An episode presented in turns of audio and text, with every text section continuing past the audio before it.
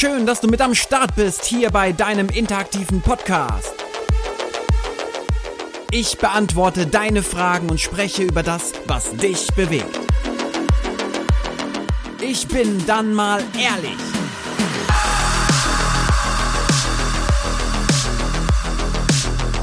Äh, geht schon los oder was? Was, was, was? Ist, sind wir schon dran? Ja, ja, wir sind dran. Herzlich willkommen. Schön, dass ihr mit am Start seid hier bei Ich bin dann mal ehrlich. Und genau das wollen wir sein. Ich habe heute wieder ein geiles Tagesthema für euch mit am Start und natürlich wieder eure fünf Fragen, die ihr gestellt habt und auch drei Power Moves. Doch bevor, bevor wir dazu kommen, gehen wir mal zum Thema des Tages, das mich in den letzten Tagen schon umtreibt. Und ausgelöst wurde das durch eine Situation, ähm, nicht nur abends auf der Couch, sondern auch mal bei einem Arztbesuch oder im Bus oder im Zug etc. Und zwar geht es heute um das Thema Rituale. Wann kann aus einem wunderschönen Ritual, das uns auch gut tut, das uns auch Sicherheit und Geborgenheit gibt, ja, und Klarheit und all diese Dinge, die ihr erkennt, ähm, wann kann aus einem solchen Ritual ein, ein Tick werden, also ein, eine Sucht oder ein Zwang oder ein unbequemer Alltag, ein Alltagstrott. Also man kann das Ganze kippen und dann nicht nur unangenehm werden, sondern vielleicht auch gefährlich für die eigene Beziehung, aber auch für das Erziehen und Bilden der Kinder. Und da möchte ich gerne gemeinsam mit euch hinschauen, auch wie wir davon beeinflusst werden oder gesteuert werden, wie wir selbst ähm, diesen Zwängen, diesen Ticks oder dieser Sucht ähm, das, das Ruder unseres Schiffes übergeben. Also ich saß beim Arzt, ich saß im Zug, ich sitze zu Hause auf der Couch und immer wieder passiert das Gleiche. Immer dann, wenn ich in so einen Pausenmodus komme, nehme ich mir das Handy und fange dann an, irgendwas zu öffnen. Irgendeine App oder ich recherchiere irgendwas etc. So. Und das tue ich ständig. Immer dann, wenn ich in so einem Pausenmodus bin oder in so einem Wartemodus. Und dann dachte ich mir so, hey, wieso mache ich das eigentlich? Ich will das eigentlich. Ich will das gar nicht mal. Nicht eigentlich. Das Wort eigentlich schmeißen wir hier. Deck mal zack über die Schulter in den, in, in den Mülleimer. Ähm, ich will es nicht machen, aber ich mache es trotzdem. Was ist da da los? Jetzt könnte ich mir natürlich sagen, na, das ist so ein Ritual, immer dann, wenn ich auf irgendetwas warte oder halt in, in der Pausen, in einem Pausenmodus bin, dann mache ich das, ist ja auch nicht schlimm, ne? Du machst Handy an, ist doch nicht schlimm. Warum soll das so schlimm sein? Naja, und ich habe mir dann gedacht, so mal ganz ehrlich, lass uns doch mal den Test machen. Ähm, schlimm ist es dann, wenn es ungesund ist. Und ungesund fängt oft damit an, dass ich nicht aufhören kann. Also lasse ich es einfach mal weg. Ich sitze dann einfach da in diesen Momenten, in denen ich in, zum Handy greifen würde und mache dann nichts. Ich gucke einfach nur vor mich. Summen, Lied, keine Ahnung, mach irgendwas anderes. Und habe dann gemerkt, so, wow, das ist gar nicht so leicht. Da ist immer wieder der Blick zum Handy, immer wieder der Drang, es mal anzufassen, es mal doch nochmal zu recherchieren, nochmal was nachzugucken. Und ich denke mir so, okay, wer wird hier eigentlich von wem beherrscht? Beherrscht das Handy mich oder beherrsche ich das Handy? Und es geht ja auch gar nicht um das Handy, es geht um Ablenkung, es geht um Beschäftigung, es geht darum, ich kann nicht in dem Moment sein. Vielleicht. Und ähm, da gibt es ganz viele Momente, die wir kennen, die ähm, vielleicht gar nicht so gesund sind, wie wir immer meinen. Ne? Wir, ähm, ne, wir können ja von, von einfachen Süchten, äh, einfach ist gut gesagt, also Alkoholsucht oder Tabaksucht oder was auch immer, ist schon eine krasse Sucht, aber es gibt ja auch so kleine Macken, so Ticks, ne, dass wir uns immer ständig die Hände waschen müssen, dass wir vielleicht nicht auf die Linien von irgendwelchen Steinen draußen auf den Wegen gehen wollen. Ne? Das sind so, ihr, ihr kennt das schon. Ich muss jetzt gar nicht mehr so weiter. Ihr habt, wir haben alle solche Ticks, wir haben alle solche Marotten, wir haben sowas, das machen wir und das man weiß gar nicht, ist es jetzt witzig, tut es einem gut? Gut oder ist es schon bedenklich? Und genau darüber möchte ich sprechen. Wann ist es denn bedenklich? Und können wir nicht mal den ersten Schritt wagen und vielleicht einfach mal mit diesem Ritual brechen? Sind es auch nicht diese Rituale, aus denen vielleicht irgendwann so ein Alltagstrott wird? Wir kennen das aus Beziehungen, ne? Dass irgendwann in einer Beziehung wir immer das Gleiche machen. Irgendwann landet man dann vom Fernseher. Jeden Abend plötzlich guckt man nur noch Fernsehen. Man macht gar nichts anderes mehr. Man redet nicht mehr miteinander. Dieses Ritual beherrscht einen. Und ist die Frage, wollen wir uns von einem Ritual beherrschen lassen oder wollen wir das Ritual beherrschen? Und wann überschreiten wir die Grenze und wann wirkt sich das Ganze negativ aus? Und das ist so mein Thema, dem ich mir einfach bewusst werden möchte. Ähm, dass wir einfach nochmal gucken, okay, mit was umgeben wir uns eigentlich? Was machen wir so nebenher? Was machen wir ständig? Was sind unsere Zwänge, unsere Ticks? Und wollen wir das so? Tut uns das wirklich gut? Also auch physisch, seelisch und physisch, also körperlich, ne? Und ähm, wenn uns das nicht gut tut, dann, dann sollten wir hinterfragen, ob wir das noch weiterhin machen wollen. Wir können auch mal andere Leute einladen äh, dazu, indem wir ihnen davon erzählen. Also denen mal sagen, hey, ich mache immer das und das, ich mache immer das und das und dann muss ich immer erst das und das machen, bevor ich das und das machen kann. Findest du das gesund? Ja? Und dann kann der eine oder andere einfach mal sagen, so, ja, weiß nicht, äh, finde ich schon irgendwie bedenklich. Und vielleicht hält uns dieses Verhalten ja auch von etwas anderem, von etwas Schönerem ab. Natürlich, Rituale, Zwänge, Ticks, die geben uns Sicherheit. Ne? Wir wissen, was passiert, wir wissen, was auf uns zukommt, wir wissen, was uns schmeckt. So, jetzt sind wir wieder bei dem, was der Bauer nicht kennt, das frisst er nicht. Ne? So, was ja auch sehr abfällig ist übrigens gegenüber Landwirt oder Bauern.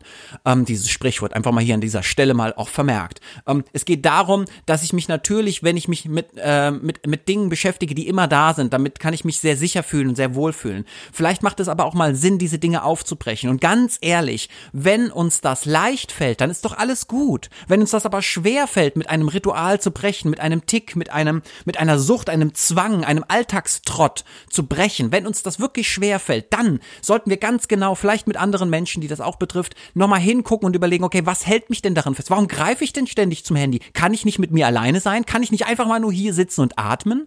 Ich finde, es ist ein ganz spannendes Thema. Packt das Thema mal an, besprecht das mal mit Freunden, mit dem Partner, der Partnerin, mit der Kollegin, dem Kollegen. Also auf der Arbeit haben wir das auch auch ganz viel Alltagstrott, ganz viele Rituale, ähm, die nicht alle positiv sind, die ganz oft auch systemverschuldet sind. Ne? Also da bedienen wir etwas, ohne wirklich mal zu hinterfragen, macht das noch Sinn? Ja, das haben wir schon immer so gemacht. Ja, aber macht das heute noch Sinn? Und vor allen Dingen nicht nur Sinn, macht es auch heute noch Spaß? Ist es heute noch gesund? Oder wird aus diesem Ritual, diesem Zwang, wird da, wird da was Ungesundes? Entsteht da etwas, was mir nicht mehr gut tut, was, was an meinem Glück zerrt, an meiner Zufriedenheit und an meiner Lebensfreude? Also hier der Hinweis, bitte beschäftigt euch damit nochmal. Okay, schauen wir uns doch mal an, was für Fragen ihr heute mitgebracht habt. Starten wir mit Kara. Kara fragt, wie ernährst du dich? Oh yeah. Okay, Kara, das ist mal eine schöne Frage, weil wie ernähre ich mich? Okay, Kara, wie ernähre ich mich? Ähm, ich ernähre mich genauso gerne gesund, wie ich mich ungesund ernähre. Das kann ich dir jetzt schon mal sagen. Ich bin Fleischfresser, Kara.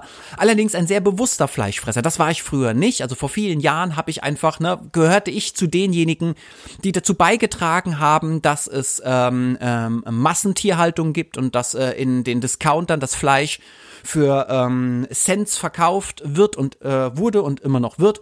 Und ähm, habe das dann vor ein paar Jahren auch für mich äh, verändert, gemeinsam mit meiner Familie haben wir überlegt, okay, wenn wir Fleisch essen, wo kaufen wir es? Wenn wir Gemüse essen, wo kaufen wir es? Also dieses so, ich will mir erstmal bewusst darüber werden, was esse ich und von woher beziehe ich mein Essen und vor allen Dingen auch, wie verkoche ich mein Essen. Ne? Ganz oft ähm, essen wir vielleicht was, haben es aber dann verkocht oder ver verwürzt oder sowas und schmecken gar nicht mehr den eigentlichen Geschmack des Produktes. Also das sind so Sachen, das habe ich geändert. Das ist mir auch ganz wichtig, dass ich ganz bewusst esse. Wir kochen hier jeden Tag ganz frisch miteinander.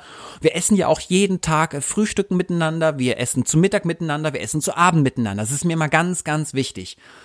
Und ähm, dass wir das auch ganz bewusst tun und dass das sehr abwechslungsreich ist. Und immer wissen auch, woher das kommt, auch unsere Kinder dazu einladen, zu schauen, woher kommt das eigentlich. Ähm, ich gönne mir aber auch ganz oft so Sachen wie Chips und Schokolade und so saure Würmer. Ich liebe saure Würmer. Und ähm, ja, ähm, was kann ich noch dazu sagen? Also, ähm, ich, ich glaube, in erster Linie ist es mir ganz wichtig, nicht darüber nachzudenken, werde ich jetzt Vegetarier oder werde ich jetzt Veganer oder Fruktarier oder werde ich jetzt irgendwie, ne, nehme ich da jetzt so eine ganz extrem geschlossene Haltung an, weil ich sage, okay, das muss jetzt so sein ähm, und ich gehe schon gar nicht erst gegen jemanden und verurteile den dafür, dass er so lebt, wie er lebt, aber ich gebe immer zu bedenken, das ist mir wichtig. Der erste Schritt ist für mich Bewusstmachung. Ganz klar, ähm, was esse ich, wie viel esse ich davon, auch Fleisch, ja. Wir gehen ja nur auf dem, wir holen unser Fleisch einmal in der Woche ähm, bei einem Hofladen ähm, in der Nähe hier bei uns, äh, ganz am Rhein, wunderschöner Hof. Da sind die Tiere, die auf der Weide sind, das sind die Tiere, die wir dann auch essen. Und ja, dieses Fleisch schmeckt nicht nur viel, viel besser, es ist auch viel, viel teurer und das ist gut so. Es ist ja gar nicht teuer, sondern es kostet das, was es kosten sollte. Und ich glaube auch, die Reduzierung, das ist so ein bisschen die Magie. Also ich glaube, wenn wir generell reduzieren, den Fischkonsum, den Fleischkonsum, den Milchproduktekonsum, wenn wir da einfach gucken, dass das weniger wird und dass wir ausgewogener essen, dass sich dann auch natürlich ähm, die äh, Produktivität verändert. Also ne, Angebot und Nachfrage. Solange die Nachfrage da ist, solange wird es das Angebot geben. Solange wir also in den Discounter gehen und die Scheiße kaufen, solange wird es die Scheiße geben. Da wird die Scheiße angebaut und natürlich auch genauso werden die Tiere auch behandelt. Und das darf nicht passieren. Und wir können schon unser Zeichen setzen, indem wir sagen, na, wir kaufen nur noch regional in den kleinen Märkten da, wo wir einfach wissen, wo es herkommt. Und dafür sorgen wir auch, dass diese Kette unterbrochen wird mit Angebot und Nachfrage. Ich finde, da können wir schon ganz viele Heldentaten äh, vollbringen. Kara. Ansonsten ähm, äh, liebe ich es auch gerne mal äh, fettig zu essen. Ich liebe es gerne auch süß zu essen. Ich mag auch Pancakes vor allen Dingen. Ich liebe es manchmal Sonntagmorgens einfach aufzustehen, Pancakes zu machen mit Ahornsirup und ne und, und, und Nutella drauf und sowas. Das darf alles sein, auch gemeinsam mit unseren Kindern der Familie. Wir sind da sehr sehr vielfältig. Wichtig ist wirklich gar nicht mal zu sagen, so dass das muss so oder so sein, sondern es geht um das Maß, es geht um das Bewusstsein, auch der Kinder, auch unsere Kinder, die wissen, es geht geht immer um das Maß, es geht um das Bewusstsein, woher kommt das, was habe ich dafür getan und was löst das in der Welt aus, wenn ich mich nicht vielleicht daran halte. Das sind solche Dinge, die sind mir ganz wichtig. Das zu dem Thema, Kara, ich hoffe, das hat jetzt mal gepasst zu dem äh, zu deiner Frage, wie ernähre ich mich? Wenn du da noch mehr wissen willst, kannst du mir ja nochmal eine Frage schicken. So, Catalina. Catalina hat die Frage, findest du Hilfskräfte in der Kita gut? Wow, spannendes Thema, weil jetzt ist erstmal die Frage, sollten wir, ähm, also eine Frage ist, kann man Hilfskräfte Hilfskräfte nennen? Ist das in Ordnung, wenn man sie so nennt? Wenn sie vor allen Dingen wie bei den Kinderpflegern oft die gleiche Arbeit machen in den Kitas wie ähm, die Erzieherinnen und Erzieher oder die Diplompädagogen oder Sozialarbeiter oder Erziehungswissenschaftler etc., darf man dann noch von Hilfskräften sprechen, wenn die die gleiche Arbeit leisten, aber nur ein Bruchteil des Gehalts bekommen. Ähm, das zweite ist, ich glaube, ähm, also erstmal, ich glaube daran, dass wir multiprofessionell aufgestellt sein sollten. Ja, ich glaube, es ist ganz wichtig, dass in einer Kita, in dieser Begegnungsstätte oder an dem, dem Ort des Miteinanders, dass da ganz viele Menschen aus unterschiedlichen Professionen sind, mit ganz vielen unterschiedlichen Interessen und ganz vielen unterschiedlichen Fähigkeiten. Aber Obacht, an oberster Stelle muss natürlich die pädagogische Referenz stehen. Also die pädagogischen Fähigkeiten sind das Must-Have. Und wenn wir wie jetzt bei Personalmangel einfach ganz ganz oft Situationen haben, wo wir dann vielleicht Hilfs, ich nenne sie mal im ersten Moment jetzt so, Hilfskräfte einstellen, die pädagogisch nicht so viel Ahnung haben, aber da vielleicht von, von, von was anderem ähm, und die, die eigentlichen Pädagoginnen und Pädagogen aber nicht da sind, aufgrund von Fachkräftemangel oder Krankheit oder was auch immer, dann leidet ja die Pädagogik darunter. Egal, ob die Menschen herzensgut sind oder ob sie in ihrem Fach ganz gut ausgebildet sind, ähm, die Pädagogik leidet und das darf nicht passieren. Also in erster Linie brauchen wir ganz, ganz, ganz, ganz, ganz, ganz, ganz viele pädagogische Fachkräfte, die immer da sind. Obacht, die müssen immer da sein. Und wenn die dann immer da sind, dann on top ne, Achtung, Lauscher aufgestellt, on top dürfen gerne andere Menschen mit anderen Professionen noch hinzukommen, wie in der Regiopädagogik, wie auch da die vielen Künstler haben, die Musiker etc., ne, die Bildhauer, die was auch immer ähm, Schauspieler und Co., ähm, die dürfen dann natürlich noch mit rein, aber die, das darf nicht dazu kommen, dass wir die einstellen und dann fehlt es an Fachkräften und dann sollen plötzlich diese Menschen mit ihrer spezialisierten Ausbildung und oft nicht so fundierten pädagogischen Ausbildung, sollen dann aber die Pädagogik des Tages leisten und das geht gar nicht. Also hier ist es ganz wichtig, in erster Linie müssen wir immer, immer, immer, immer pädagogische Fachkräfte haben. Und on top dürfen wir dann gerne Zusatzkräfte einstellen, die dann vielleicht einfach nochmal spezialisiert sind.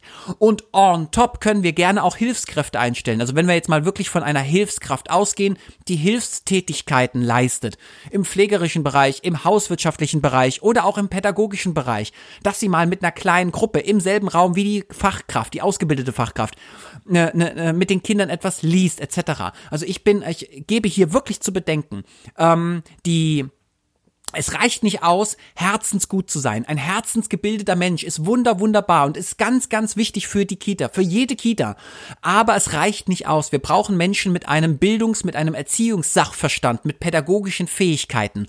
Und das eine darf nicht gegen das andere ersetzt werden, sondern in erster Linie erst die pädagogischen Fähigkeiten, dann on top die Hilfskräfte beziehungsweise die Menschen wie Künstler etc., die mit ihren Fähigkeiten noch was dazu beitragen, damit das ein multiprofessionelles oder interdisziplinäres Team wird. Das ist so meine das sind so meine Gedanken dazu, äh, Catalina. Ich hoffe, das passt jetzt so für dich. Ansonsten kann ich jetzt mehr dazu gar nicht sagen. Ich glaube, da ähm, laufen wir im Moment auch Gefahr, politisch dass die Standards äh, in den Ausbildungen ähm, runter reduziert werden, damit so schnell wie möglich immer mehr Leute in die Kita kommen. Ich sage auch bewusst Leute, nicht Fachkräfte, weil das kann irgendwann dann keine Fachkraft mehr sein. Ne?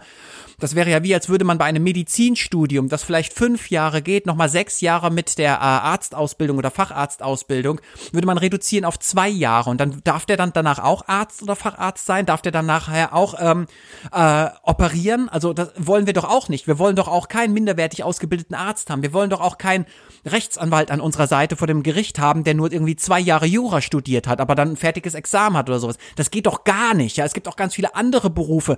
Da, da, ey, da riskieren wir unseren Arsch. Ja, ob das ein Pilot ist, ein Flugzeugmechaniker etc. Also ist ein No-Go. Und in der Kita denken wir ganz oft darüber nach. Bei Lehrern mittlerweile auch. Quereinsteiger heißt es. Ja, natürlich. Quereinsteiger on top, aber doch nicht ersetzend. Also zumindest nicht am Anfang, wenn die irgendwann mal ganz lang drin sind und dann auch ein pädagogisches Gespür haben und Zusatzqualifikationen gemacht haben. Gerne, aber doch nicht ersetzend. Also das geht meines Erachtens nach gar nicht. Das spielt auch wirklich die Qualität und die, die Anerkennung unseres Berufsstandes runter. Ähm, das, ähm, ja, das, das, das zerstört das Bildung und Erziehungswesen, ganz klar. Also wenn wir die Standards runtersetzen, nur um den Fachkräftemangel Herr zu werden, um sozusagen immer mehr Leute einzustellen, damit die Löcher gestopft werden können, es geht dann nur noch um Betreuung, um Beaufsichtigung, anstatt um wirkliche Qualität. Das ist ein No-Go für mich und das unterstütze ich mit, mit keiner, mit keiner äh, Art, mit, ja, mit, mit keiner Kraft in mir. So, Kommen wir zu Ben. Ben, Ben, Ben. Ist mal schön, wenn ich auch mal Fragen von Männern bekomme. Ben, welche Inhalte kommen in der Erzieherausbildung für dich zu kurz? Also, da sind wir ja. Ben, das ist ja wie die Faust aufs Auge. Welche äh, Inhalte kommen in der Erzieherausbildung für dich zu kurz? Also, in erster Linie kommen das biografische Arbeiten für mich zu kurz. Wir stellen in der Kita ganz oft ähm, in erster Linie Menschen ein, okay? Menschen mit einem pädagogischen äh, Background sozusagen. Aber das Menschsein ist extrem stark. Viel, viel stärker als alles, was wir in der Uni oder in der Schule gelernt haben oder in der Fachschule. Viel stärker als das, was wir bei der Ausbildung gelernt haben. Diese diese Prozesse, die wir selbst erlebt haben, die Werte, mit denen wir groß geworden sind, die Traumata, die wir in den Kitas oder wie als Kinder bei unseren Eltern oder wo auch immer erlebt haben, die sind unfassbar stark, die sind immer präsent und wir können sie nicht wirklich ähm, beherrschen, wenn wir sie nicht mal kennen. Und das kommt mir viel zu kurz in der pädagogischen Ausbildung, auch im Studium, ähm, dass wir uns mit biografischen Prozessen gar nicht auseinandersetzen. Und ich meine hier nicht mal theoretisch darüber reden und sagen so, ja, das kann einen Einfluss nehmen. Nein, wirklich auch therapeutisch zu arbeiten. Also, dass es Therapeuten gibt, die mit den einzelnen Kita-Fachkräften beziehungsweise den Auszubildenden oder den Studierenden auch arbeiten und auch gucken, was hast du denn für Werte, was hast du für eine Haltung gegenüber dem Leben, weil wir bringen die Werte und die Haltung ja gegenüber den Kindern mit. Und das können wir gar nicht verstecken, auch gegenüber den Teams. Mich wundert das nicht, dass in der Kita der Beruf der Kita-Fachkraft einer der anstrengendsten Berufe ist überhaupt in Deutschland. Und dass wir da eine extrem große Mobbingrate haben, eine extrem große Burnout-Rate, eine gigantische, mit die höchste aller Berufe wir gehören zu den Berufen, wo die ähm, äh, Kita-Fachkräfte oder wo, wo die Angestellten am, am schnellsten in Frührente gehen. Und das, das bedeutet doch was. Wir haben auch die höchsten Krankheitstage von, von naja, fast die höchsten, äh, von gemessen mit allen anderen Berufen hier in Deutschland. Und das, das ist doch ein klarer Hinweis dafür, dass dieser Beruf extrem anspruchsvoll ist. Und ähm, da, da müssen wir einfach besser qualifiziert sein und äh, müssen wissen, was sind das für Menschen, wie sind die auch resilient aufgewachsen. Also, ne, Ben, das ist mir ganz wichtig. Das biografische Arbeiten, das therapeutische Arbeiten. Natürlich auch so Aspekte wie Entwicklungspsychologie kommt mir zu kurz, mir kommt vor allen Dingen Neurobiologie zu kurz. Also ganz oft wird nicht wirklich gelehrt, wie funktioniert das Gehirn, was für, ein, was für eine Auswirkung hat das Gehirn auf den ganzen Körper. Und, und, und damit natürlich auch auf die komplette Substanz meines Wesens. Klar, ich bin doch auch mein Immunsystem, ich bin doch meine Verdauung, ich bin doch auch mein Körperbewusstsein, ich bin das, was ich höre, ich bin das, was ich sehe, ich bin das, was ich schmecke, ich bin meine Sinne. Und dann müssen wir uns unbedingt auch mit ähm, der Physiologie, der Biologie beschäftigen, aber auch der Neurobiologie oder der Gehirnforschung, weil wir unser Körper sind. Unser Körper ist mit uns eins, Körper und Seele sind eins und da tun wir viel zu wenig. Genau, das kommt mir zu kurz. Äh, Verhaltenspsychologie, Behaviorismus sozusagen kommt mir komplett zu kurz. Also warum tun Menschen, was sie tun? Auch das in einem soziologischen, also in einem geschichtlichen, historischen Zusammenhang. Warum sind wir so geworden? Wie funktionieren Gesellschaftsstrukturen? Weil wir sind doch diejenigen, die die Kinder begleiten, die später als Erwachsene Entscheidungen für uns und unseren Planeten treffen. Das heißt, wir müssen doch schon hochgebildet sein, auch in gesellschaftlichen, politischen Zusammenhängen. Wir müssen doch wissen, warum sind wir Menschen so geworden, wie wir sind? Was machen Gesellschaften aus? Wie existieren Gesellschaften? Wie formen sich neue Netzwerke? Wie funktioniert Politik? Wie funktioniert das menschliche Miteinander? Wie entstehen kleine Gruppen? Wie entstehen Ausschreitungen? Wie entsteht Gewalt? Das sind alles Dinge, die haben wir in der Ausbildung oder auch oft im Studium nur angeschnitten. Das ist mir viel zu wenig. Wir müssen einfach auch schon wissen, wie die große ganze Welt, das Miteinander als Mensch funktioniert, damit wir den Kindern auch das mitgeben können, was wir uns wünschen, dass wir sie sensibilisieren können, motivieren können, inspirieren können, dass wir Prozesse erkennen können, bevor sie vielleicht stattfinden, ungesunde Prozesse oder Prozesse in Gang bringen können, die so wichtig sind. Also das zu deiner Frage, Ben, da fehlt es an einigen Bereichen in der Erzieherausbildung. Ich hoffe, das passt jetzt für dich als Antwort. Schauen wir doch mal, was Svetlana fragt. Svetlana, würdest du dich selbst als normal bezeichnen? Jetzt muss ich mal husten, Svetlana. Einen Moment. Boah, bin ich normal? Nee. Svetlana, ich bin alles andere als normal. Ich bin null normal. Aber die Frage ist auch, was ist denn normal und was ist unnormal? Sind wir nicht alle unnormal? Gibt es sowas wie normal überhaupt? Ich glaube, wissenschaftlich gesehen könnte man sagen, na ja, äh, in einem gewissen Verhaltensspektrum könnte man sagen, dass das Menschen sind, die normal sind und dann alles, was außerhalb des Spektrums ist, jetzt wird es aber sehr mathematisch oder empirisch oder was auch immer, ähm, ist dann unnormal. Und ähm, ich bin ja einerseits auch andererseits, ich bin alles und nichts. Also ich bin ich bin definitiv nicht normal. Ich bin definitiv auch nicht unnormal. Ich bin einfach so, wie ich bin und ich wünsche mir das von allen Menschen. Wichtiger ist vielleicht über ähm, über was anderes nachzudenken, nicht über solche Stigmata, bin ich normal oder unnormal, sondern was macht mich zu dem Menschen, der ich bin? Warum bin ich zu dem Menschen geworden, der ich bin? Was hat mich zu dem Menschen gemacht, der ich bin? Und was sind die guten Gründe für all die Dinge, die ich tue? Und ja, manchmal mögen die Dinge keinen Sinn machen. Und ja, manchmal mögen sie total widersprüchlich sein. Einmal, einmal macht er so und dann macht er wieder so und das kann doch nicht sein. Der ist sich doch selbst nicht sicher. Doch, das kann sein, dass ich mir selbst sicher bin. Und das kann sogar sein, dass ich selbst sicher bin oder sogar selbstbewusst bin. Ähm, nur, dass ich halt in verschiedenen Situationen ähm, mit verschiedenen äh, Aspekten arbeite, dass ich verschiedene Gründe habe in, in, den, in, in, in ähnlichen Situationen. Und ich glaube, es ist wichtiger, ähm, darüber nachzudenken, ähm, was uns miteinander verbindet, als was uns auch immer voneinander trennt. Wir sind sehr schnell darin zu gucken, okay, bist du normal oder unnormal, bist du gut oder schlecht, ist es verdient oder unverdient.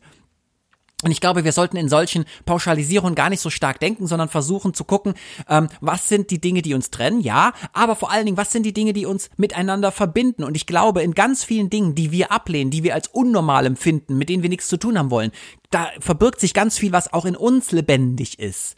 Ne? Ihr kennt das vielleicht, ganz oft ähm, ähm, haben wir vielleicht auch Menschen, die können wir nicht leiden, die triggern irgendwas, die, die, die machen uns verrückt, wir werden stinksauer und wir wollen nichts mit denen. Und dann wird uns klar, wenn wir tiefer einsteigen in diesen Prozess, was wir leider oft nicht machen, dass wir sehr viel Ähnlichkeit mit denen haben, dass deren Ziele, deren Wünsche, deren Ängste und Sorgen ähm, ganz oft mit uns synchron sind. Ne? Wir sind uns unseren Feinden, wie man so schön schön sagt, viel, viel ähnlicher als äh, unseren Freunden. Und das ist ganz, ganz wichtig, dass wir da nochmal eintauchen und gucken, ähm, gar nicht über diese Geschichte nachdenken, wie normal oder unnormal, sondern wer bin ich und aus welchen guten Gründen bin ich so, wie ich bin. Und lass uns doch mal darüber reden, wo wir Brücken bauen können, um uns einander zu besuchen in unseren Welten, die uns ausmachen. Also ich finde es ganz wichtig, jeder wohnt auf seiner Insel, dass wir anfangen, Brücken zu bauen, dass wir nicht die Insel des anderen schlecht machen oder uns über die Insel des anderen stellen oder sagen, auf meiner Insel ist es viel schöner als auf deiner Insel, meine Insel ist viel besser, meine Insel ist viel gebildeter, viel klüger, viel cooler, viel toller, viel sinnvoller, sondern dass wir einfach erstmal gucken, okay, lass uns doch mal eine Brücke bauen. Es kann doch nichts passieren, außer dass wir einander besuchen und das ist doch schön. Dann besuchen wir uns auf der Brücke und gucken uns einfach mal an, wie lebt denn der andere? Aus welchen guten Gründen lebt er so? Und ich finde, das verbindet uns und das schafft Dialog und das ist so das, was ich darauf antworten würde. Okay, Svetlana, kommen wir zu Helena. Helena, hat mir die letzte Frage gestellt, warst du schon immer so mutig? Oh, Helena, danke für diese mutige Frage. Nein, war ich nicht. Ich war ein großer Angsthase. Und das meine ich ganz, ganz liebevoll und wohlwollend. Also ich bin sehr ängstliches Kind gewesen. Klar, ich bin ja extrem krass aufgewachsen. Ich bin komplett ohne Sicherheit groß geworden. Und dann passieren zwei Dinge. Ein, ein Kind, das ohne Sicherheit groß wird, ent, entwickelt sehr, sehr viele Ängste, sehr viele Sorgen. Und ähm, die sind immer da. Und gleichzeitig gleichzeitig, um nicht mehr so viele Sorgen zu haben und nicht mehr so ängstlich zu sein, entwickeln so Kinder wie ich, das pauschalisiere ich auch nicht, das betrifft jetzt einfach mal mich, ähm, entwickeln natürlich auch eine große Kraft, eine große Stärke, eine große Power. Und das ist beides in mir lebendig. Ich glaube, ich bin so mutig, Helena, weil ich so ängstlich bin. Ich bin so sicher in dem, was ich tue und so selbstbewusst, weil ich auch so unsicher bin.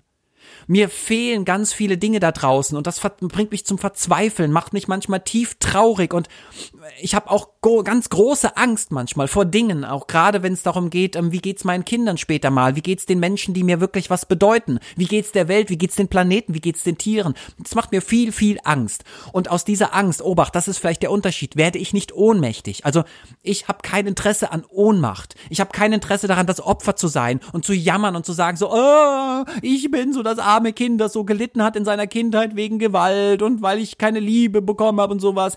Das ist auch alles berechtigt, aber es macht keinen Sinn. Es verändert weder mich noch verändert es die Menschen, mit denen ich lebe oder die Welt da draußen, in der ich lebe. Deswegen ist es ganz wichtig, dass ich ins Tun komme. Ich gebe mich nicht der Ohnmacht hin. Ich gebe mich nicht dem Weggucken hin, was wir ganz oft machen, dem vom Tisch fegen oder den Teppich kehren und sowas, ne? Das mache ich nicht. Ich will diese Angst nicht haben. Ich will sie nicht ertragen, erleiden, erdulden. Ich gehe hin in die Offensive und versuche zu kämpfen. Ich bin lieber mutig und riskiere meinen Arsch, trotz der Angst, die ich habe, als dass ich einfach in dieser Angst weiter existiere und den Menschen, mit denen ich hier mich umgebe, auch meinen eigenen Kindern, sage, lass es lieber, ähm, das schafft nur Probleme oder hör, hör lieber auf, äh, da, ne, sondern ergib dich der Angst, ergib dich der, der, der Klein, des Kleinseins der Handlungsunfähigkeit. Ähm, das, nee, das geht, das wird, geht für mich gar nicht, Helena. Von daher, ähm, ich bin heute noch ängstlich und bin heute noch mutig. Also nicht nur warst du schon immer so mutig, ich war ähm, früher sehr, sehr viel ängstlich und nicht so mutig und dann habe ich gemerkt, okay, du musst, willst selbstwirksam werden. Geh hin, verändere das. Stell dich deinen Ängsten, stell dich deinen Traumata, stell, stell dich den Sorgen, die du hast, stell dich den Nöten, die du hast und versuche etwas zu bewegen und etwas zu verändern. Ich hoffe, das passt so für dich, Helena, dass ich das jetzt mal so konkret auf den Punkt gebracht habe. Und äh, würde vorschlagen, dass wir jetzt hier zum Abschluss kommen, nämlich einmal zum Buchtipp, dem Zitat und meinem Powermove für euch. Mein Buchtipp heute für euch ist tatsächlich ein buddhistisches Buch. Naja, es ist buddhistisch, man könnte jetzt mal sagen, ist es buddhistisch, ist es, ist es äh, Philosophie, ist es Religion, wer weiß das schon, ist auch gar nicht so nötig, das zu ähm, definieren. Es geht um das Buch vom Dalai Lama, Einführung in den Buddhismus, die Harvard-Vorlesung. Obacht, ganz wichtig. Der Dalai Lama war in Harvard schon vor vielen Jahren und hat dort äh, sehr lange Zeit eine Einführung in den Buddhismus gegeben. Und dieses Buch ist der Wahnsinn, weil die Studenten fragen ihn, die löchern ihn mit Fragen aus dem Alltag. Er bringt also den Buddhismus, Entschuldigung, er bringt den Buddhismus mit in die Welt der Gelehrten, in die Realitätswelt. Ne? Das finde ich so wunderschön. Also er stellt sich den irdischen Fragen der jungen Menschen und die dürfen alles fragen und dürfen an allem zweifeln und dieses Buch ist voller Zweifel und voller wunderbarer Antworten, die nicht die Antwort sind, aber eine mögliche Antwort sein können. Von daher, das empfehle ich absolut. Mein Zitat für euch heute ist auch vom Dalai Lama, das ist heute der Dalai Lama Tag, ähm, rechne immer mit dem Schönsten, aber sei auf das Schlimmste vorbereitet. Ich liebe dieses Zitat, denn es beschreibt so ein bisschen, eben war mal bei Helena und warst du schon immer so mutig, dazu habe ich ja was gesagt. Ähm, ich, ich will einfach ins Tun kommen. Ich will raus aus dem Jammertal. Ich will was bewegen. Ich will mit dem Schönsten rechnen, aber ich bin auch extrem gut auf das Schlimmste vorbereitet. Ich habe so viel trainiert und ich trainiere jetzt noch so viel in unterschiedlichen Disziplinen des Lebens, dass ich extrem gut vorbereitet bin äh, auf ganz, ganz schwierige Situationen im Leben. Und das ist ja das, was ich auch den Menschen da draußen mitgebe in meinem Job ähm, als Coach, dass ich natürlich Teams oder einzelne Menschen, Führungskräfte, äh, Arbeitgeber etc., dass ich denen zeige, wie sie ähm, diese Kräfte entwickeln können, um diesen schwierigen Herausforderungen des Lebens standzuhalten, beziehungsweise etwas zu bewegen. Also nicht nur etwas auszuhalten oder dem Stand zu halten, sondern wirklich etwas zu verändern. Das ist ja das, was ich will. Ne, ich will nicht einfach jemandem zeigen, wie er scheiß Bedingungen äh, ertragen kann, besser ertragen. Das macht die Resilienz manchmal. Ne? Ich erkenne so Resilienz-Leute, die trainieren dann Leute darin, irgendwie die scheiß Rahmenbedingungen, die sie haben, die scheiß Arbeitsbedingungen besser aushalten zu können. Das ist nicht mein Weg, gar nicht. Null, null, null, nee, geht nicht. Ich zeige den Menschen, wie sie scheiß Rahmenbedingungen verändern können. Mein Power Move zum Schluss für euch ist, ähm, und zwar, ähm, wenn du mal äh, ein Problem hast oder wenn du jemanden zum Kotzen findest oder wenn dich jemand so richtig gefoppt hat, ja, und der geht dir nicht mehr aus deinem Kopf, stell dir einfach mal folgenden geilen Power Move vor. Und zwar, der liegt abends bei dir im Bett. Also, ne, da ist eine Person, die, die fandst du total scheiße, die hat was getan, das geht gar nicht, richtig ohne Ende, du kannst gar nicht mehr aufhören daran zu denken, ja.